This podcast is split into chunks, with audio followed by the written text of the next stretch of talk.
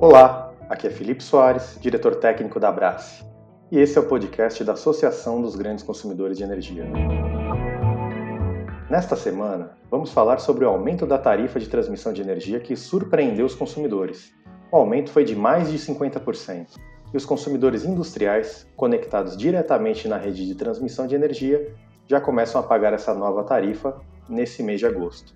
Para falar sobre o assunto, convidamos o gerente de energia elétrica, Vitor Ioca. Vitor, conta pra gente quais foram as razões desse aumento. Oi, Felipe. O custo total de transmissão aumentou 27% para o próximo ciclo que se inicia agora, neste mês, e vai até junho do próximo ano.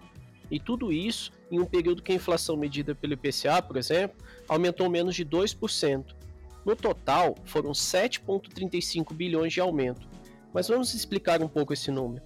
Primeiro, tivemos mais de 3 bilhões de expansão da rede, resultado dos leilões realizados pelo MMR e ANEL o que representou um aumento de 31% desta parcela de novos empreendimentos. Agora, o principal aumento foi o custo das instalações de transmissão que estão em operação há no mínimo 20 anos e em grande parte há quase 50 anos. Foram quase 3,5 bilhões que representa um aumento de 33%. Surpreende o fato da principal razão do aumento ser o sistema em operação há tanto tempo. Por que isso, hein? Felipe, a história é longa e vem da medida provisória 579 lá de 2012. A ideia seria a renovação antecipada em dois anos dos contratos de transmissão em operação, em troca de uma tarifa que cobriria apenas os custos de operação e manutenção. As transmissoras bateram o pé alegando que perderiam dois anos na amortização dos seus investimentos. O governo cedeu, com outra medida provisória autorizando a indenização desses ativos antigos, sem ninguém ter ideia do tamanho dessa indenização que seria paga pelas tarifas de transmissão. Na ANEL, o processo de avaliação da indenização levou quase três anos, com atrasos de envio de informação das próprias transmissoras, e este tempo custou muito caro.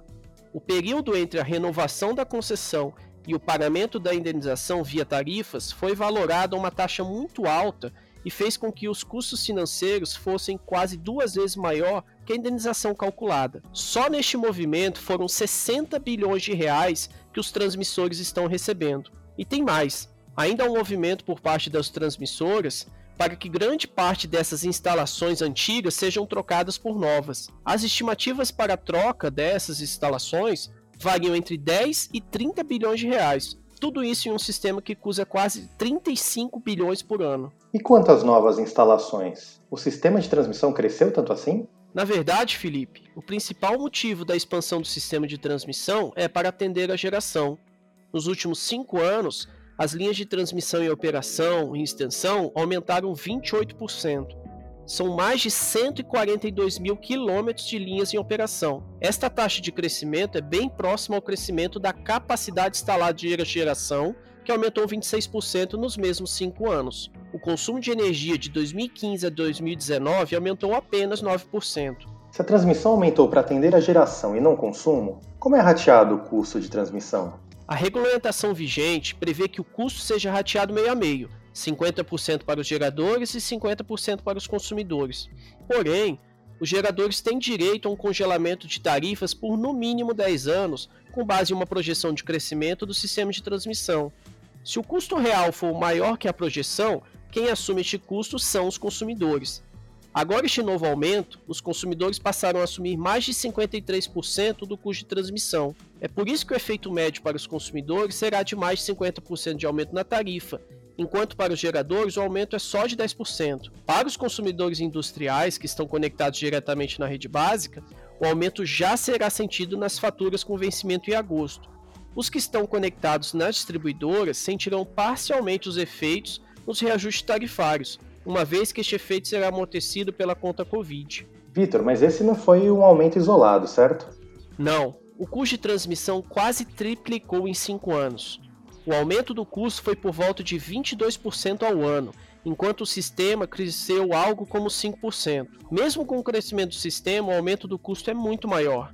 O ano de 2020 vai ser marcado pela pandemia e esse aumento de custo, sem dúvida, dificulta a retomada de muitos consumidores. Ainda há perspectiva de leilões de transmissão ainda esse ano?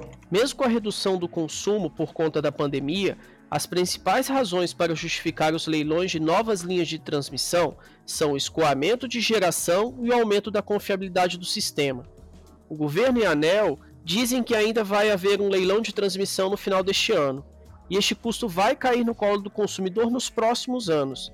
Se o consumo não se recuperar e não for feito nenhum ajuste no rateio dos custos, a certeza é que teremos mais aumentos de tarifas nos próximos anos.